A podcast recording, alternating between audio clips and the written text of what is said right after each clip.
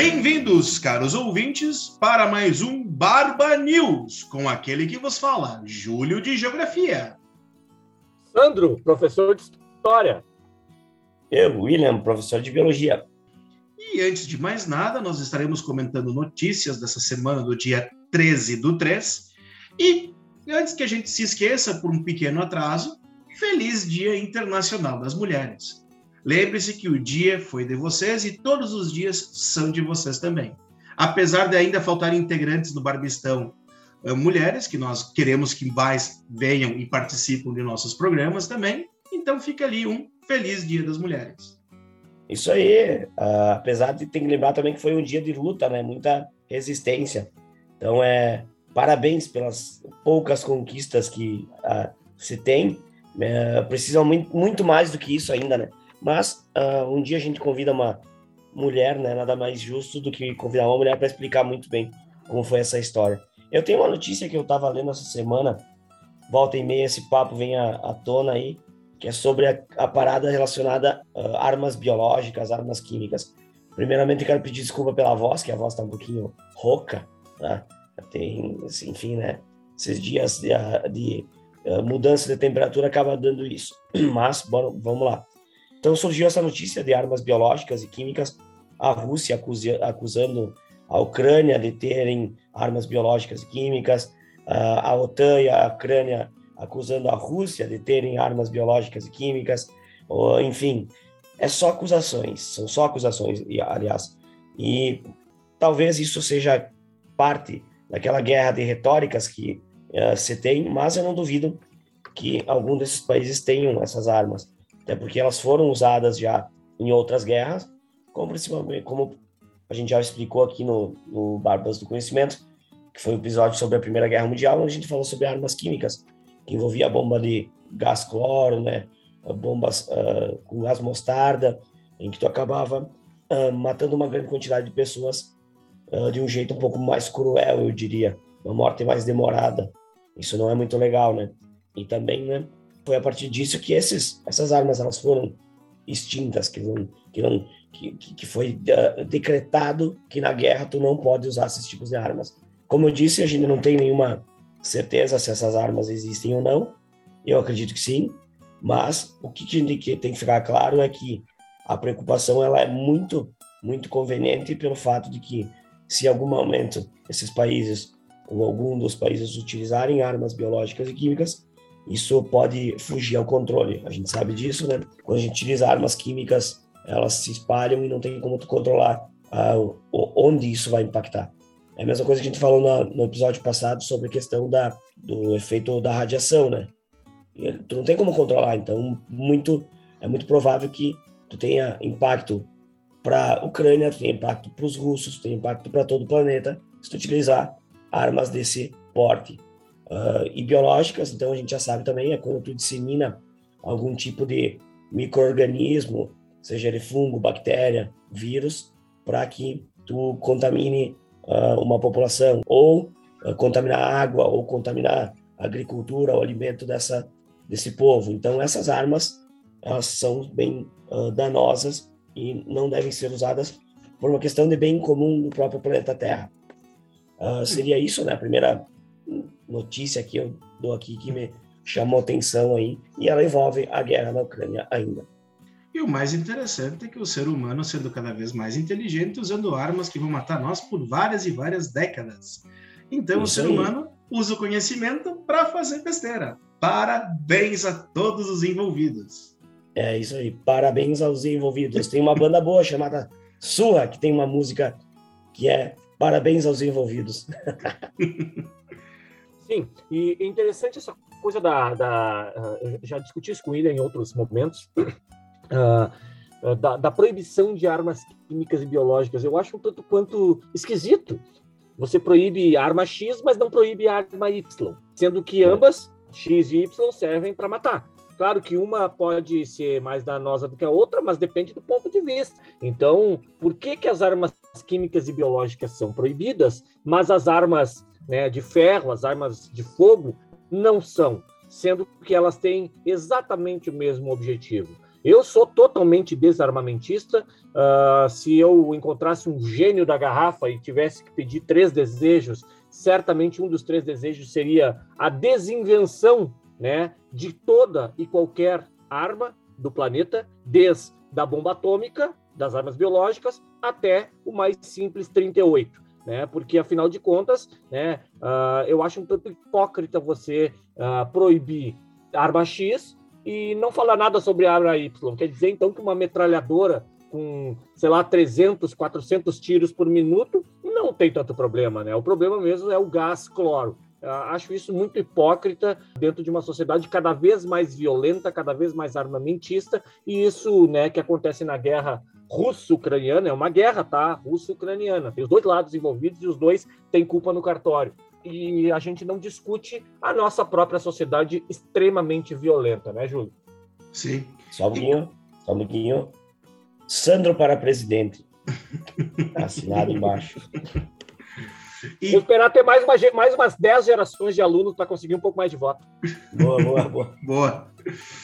Continuando aqui, nós vamos falar sobre uma outra questão que está sendo muito discutido pela mídia tradicional, que é a questão dos boicotes, ou principalmente agora que a Rússia ela se tornou o país mais boicotado do planeta Terra, onde que sofre mais sanções, mais do que o Irã, mais do que a Coreia do Norte, mais do que a Venezuela, tudo isso por causa do conflito. Desde a parte econômica até outras partes que a gente não esperava ter esse boicote.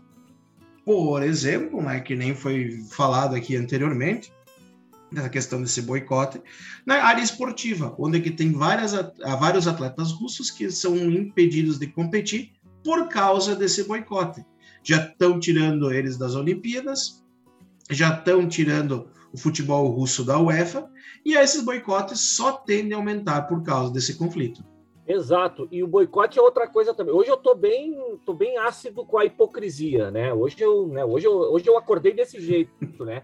Vamos Boa. boicotar os russos, eles não podem jogar, né, participar de Olimpíadas, não vão jogar Copa do Mundo, enfim, boicote aos atletas russos. Entretanto, eu nunca vi ninguém boicotar, por exemplo, a Arábia Saudita, que ajuda a guerra no no Iêmen a se estender há anos. Né? E a Arábia Saudita joga Copa do Mundo, seus atletas participam, é uma ditadura. O Catar, que também não é nem uma democracia, até vai sediar a Copa do Mundo.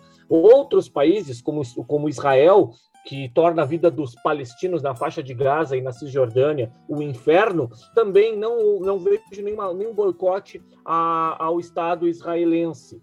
Tá? Então, eu acho uma grande hipocrisia o boicote à Rússia. E o Brasil, né, vi uma notícia, já que é um Barba News, o Brasil sempre querendo pagar um mico uh, gigantesco, é um King Kong, né? Teve um restaurante que, pro, que não vai servir mais estrogonofe em boicote à Rússia. É muita vontade de passar vergonha, né? Então, por favor, pensem no boicote como algo sério que vai afetar a nossa economia, mas pensem também antes de falar bobagem que você pode estar passando uma vergonha danada, né? Olha, não vou, vou não vou mais vender vodka no meu bar, não vou mais servir estrogonofe porque são russos. Isso é de uma ignorância, de uma estupidez que eu não consigo nem classificar só no Brasil mesmo esse tipo de coisa. Mas como o Júlio falou, né, o boicote ele não vai afetar só a Rússia, ele vai afetar todos nós e já está afetando. Concordo também com esses, uh, com esses apontamentos os boicotes eles têm que ser inteligentes, né? No sentido que tu prejudique a economia russa, sei lá, tá, até aí tudo certo. Mas tu tirar o cara, tu, tu, tu aniquilar com a cultura do povo, não, não, não vender um livro de, uma, de um artista, de um escritor, tal, por causa da guerra, é uma hipocrisia tamanha porque, cara, tu tá barrando a cultura do local. E nem sempre essas pessoas que escrevem esse livro, que jogam um, um, futebol, por exemplo, ou algum esporte aí, são a favor da guerra. Muito pelo contrário, eu tenho quase certeza que a grande maioria é contra a, a guerra, desses, uh, dessa população que escreve, lê e tal. Eu acredito que a grande maioria seja contra. Então é, é, é, é um absurdo, concordo plenamente. É boi... Sim, querem boicotar o país e agora começam aquela clássica: vamos perseguir todos os russos porque todos os russos apoiam o governo. E sem falar que teve uma notícia dessa semana que teve mais de 12 mil pessoas presas lá na Rússia por protestarem contra a guerra. Então não se esqueçam que esse conflito também tem perseguições dentro da própria Rússia, tá, pessoal? Entendi. E não é comendo, não comendo estrogonofe que tu vai fazer uma, como é que é? Fazer uma mensagem pro Kremlin e pro Putin. É verdade. E outra coisa, né? Tem a chamada russofobia agora, né? O pessoal tá com fobia dos russos por causa de preconceitos já, né? Uh, contra os russos por causa da guerra. É absurdo, sei lá. Tem sem comentários. Mas esse boicote ele não se estende só nessa questão ali, porque a questão do boicote, que nem foi falado anteriormente, ele afeta a economia mundial. E esse boicote ele é principalmente econômico. E o principal produto que estão boicotando da Rússia é o petróleo, é o gás natural. Só que isso está afetando a economia do globo como um todo. Pois todo mundo precisa de petróleo, todo mundo precisa de gás natural, e os países estão querendo procurar outras fontes, justamente por quê? Porque não dá para pagar da Rússia. Vou usar um exemplo aqui que eu achei sensacional de como tu prova que hoje o mundo não é movido por questões ideológicas, mas sim por questões econômicas. Os Estados Unidos da América boicotou todo e qualquer produto que venha da Rússia, principalmente o petróleo. Só que daí vai faltar no mercado americano petróleo. E eles começaram a negociar com um país que possui o maior reservatório de petróleo do mundo, que é um país que sofre um boicote gigantesco dos Estados Unidos, que é a Venezuela. Então tu pega o presidente norte-americano Biden falando com Nicolás Maduro, não com Guaidó, com Nicolás Maduro, para conseguir fazer uma negociação para os Estados Unidos começarem a comprar petróleo direto da Venezuela o mundo não dá voltas, ele literalmente capota de vez em quando. Isso mostrando como dinheiro vem em primeiro lugar.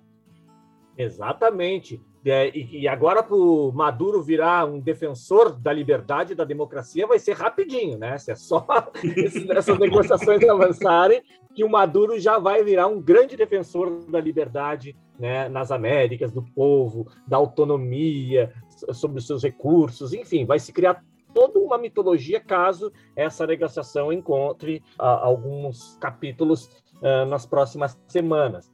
E sempre lembrando, tá, pessoal, que essa questão do petróleo né, aumentou a gasolina. Nós estamos falando aqui no dia, nós estamos gravando no dia 13 de março e todo mundo está apavorado com o preço na bomba de gasolina. Entretanto, é bom a gente lembrar que a culpa não é só da guerra. Tá? O Brasil ele tem o preço atrelado, o preço do, do, da gasolina atrelado ao petróleo, de acordo com o mercado internacional, portanto é dolarizado. Então, se aumenta no mercado internacional o preço, aumenta na bomba de gasolina aí do lado da tua casa. Entretanto, isso é uma política governamental, não precisava ser atrelado ao dólar, poderia ser de forma diferente, como já foi alguns anos atrás. Né? O, o, o governo pode, se ele quiser, retirar este, essa, essa indexação do preço da gasolina ao dólar internacional, né, ao mercado internacional. Mas o governo decide que não. Portanto, é uma decisão governamental. A guerra é uma das responsáveis, mas ela não é a única pela gasolina ter chegado a 7 conto. Né? 7 conto barato, né? Já vi lugar aí a 8,5. Só para você ter uma ideia, Sandro, tem notícias que tem lugar no Brasil que já chegou a 11. Isso, o Acre. O Acre. E uma, pessoal, só para dar um dado aqui, que é a política que o Santo está falando, é a PPI, preço com paridade internacional, né? Como se todo o petróleo e toda a gasolina, todo o diesel que nós consumíssemos viesse do exterior. Então, o preço é feito como se a gente comprasse o petróleo do exterior, todo o preço do refino e depois colocado isso aí no preço, que chega até as bombas. Mas, para falar bem da verdade, apenas 20% do combustível vem do exterior. Na verdade, é um pouco menos, pessoal, só estou arredondando. Então, o que acontece? 80% de toda a nossa gasolina é produzida no Brasil em real. Então, bah. o que, que você questiona? Por que, que não cobra a gasolina com o preço que ela é produzida, que com a moeda que ela é produzida? O real. Claro que até acrescentar aqueles 20% lá que nós, infelizmente, precisamos, que nós não somos 100% autossuficientes em combustível e produção de combustível ainda, que daria uma redução bem significativa no preço. Então, pessoal, como é que eu posso dizer? Toda essa política aí, ela está sendo feita basicamente para gerar mais lucro para a Petrobras. E o mais engraçado é que boa parte, ou a maior parte desse lucro, não é para o acionista majoritário, que seria o povo brasileiro, mas sim para como é que é, investidores minoritários, onde que a boa parte desse lucro está indo para lá. Então é bem interessante ver Fora o que está acontecendo. Brasil. Fora do Brasil. E não se assustem se o preço aumentar mais ainda. Com certeza vai aumentar. Tem, gente, tem gente, que acha que tem que privatizar ainda a Petrobras, tá? É, então, pense, tá. antes de falar em privatizações, pense nisso. Pense no preço da gasolina, que não é privatizada, mas está sendo, está agindo, o governo está agindo como se fosse. E já está assim. Imagina se fosse privatizada. Cara, eu só vou voltar ao início ali da conversa sobre o Maduro e o Biden. E o Maduro falando, né? Ah, as bandeiras da Venezuela e a bandeira da, dos Estados Unidos ficaram tão bonitas uma lado da outra. Tipo, cara, isso o mundo capota literalmente, né? Não adianta. Sobre esse preço da gasolina é absurdo, né? E tu vê como é que o povo brasileiro é. Todo mundo vai lá de balde, assim, né? No, e espera duas horas na fila para abastecer, para economizar na primeira abastecida. Que depois tu vai pagar todo o preço igual. Não estou questionando isso, liberdade. O detalhe é que os postos né, se aproveitam também, porque eu não sei, o brasileiro tem uma ânsia para passar a perna no outro. E quando eles aumentam o preço da gasolina, eles aumentaram também o preço do álcool, que não tem nada a ver uma coisa com a outra. Né? O álcool não vem do petróleo. Por que, que aumenta? Então é absurdo, né? É absurdo. Daí tu dá culpa sem contar, sem contar que uh, o decreto, a notícia saiu, sei lá, na quarta-feira, e mas uh, o decreto só valeria na quinta. Mas na quarta, vários postos já botaram o preço, porque a, a, gasolina que eles compraram, já uh, segundo, né, ela, ela, foi comprada com preço anterior, mas quando saiu a notícia, eles já aumentaram, não esperaram comprar a gasolina mais cara, né? Eu é denuncio os postos que fazem isso, e eu recomendo aos nossos ouvintes a fazê-lo também. Não abasteça no posto que abastecia, que aumenta o preço antes da hora, e denuncie para que esse posto perca os seus lucros também tenha algum tipo de uh, problema futuro. E teve, teve a nossa região, que é Bento Gonçalves, teve também. Teve postos que fizeram isso. Vários, eu fiz, eu, eu vi vários. Eu não abasteço mais nesses postos e estou dizendo para todo mundo quem é. E alguns eu até Show. denunciei. Então, pessoal, contra abusos, lembre-se que ainda a gente tem uma boa lei que defende o consumidor e é só vocês ligarem lá que pro Procon que eles vão dar um jeito nisso, certo? Para finalizar, só falar que os efeitos da, desse conflito, dessa guerra, invasão, que tem vários nomes aí. A gente já chegou a 2,5 milhões de refugiados. E se alguém quiser se interessar, a gente tem o 14, o 14 é boa, né? O 14 episódio do Barbas do Conhecimento, que é sobre refugiados.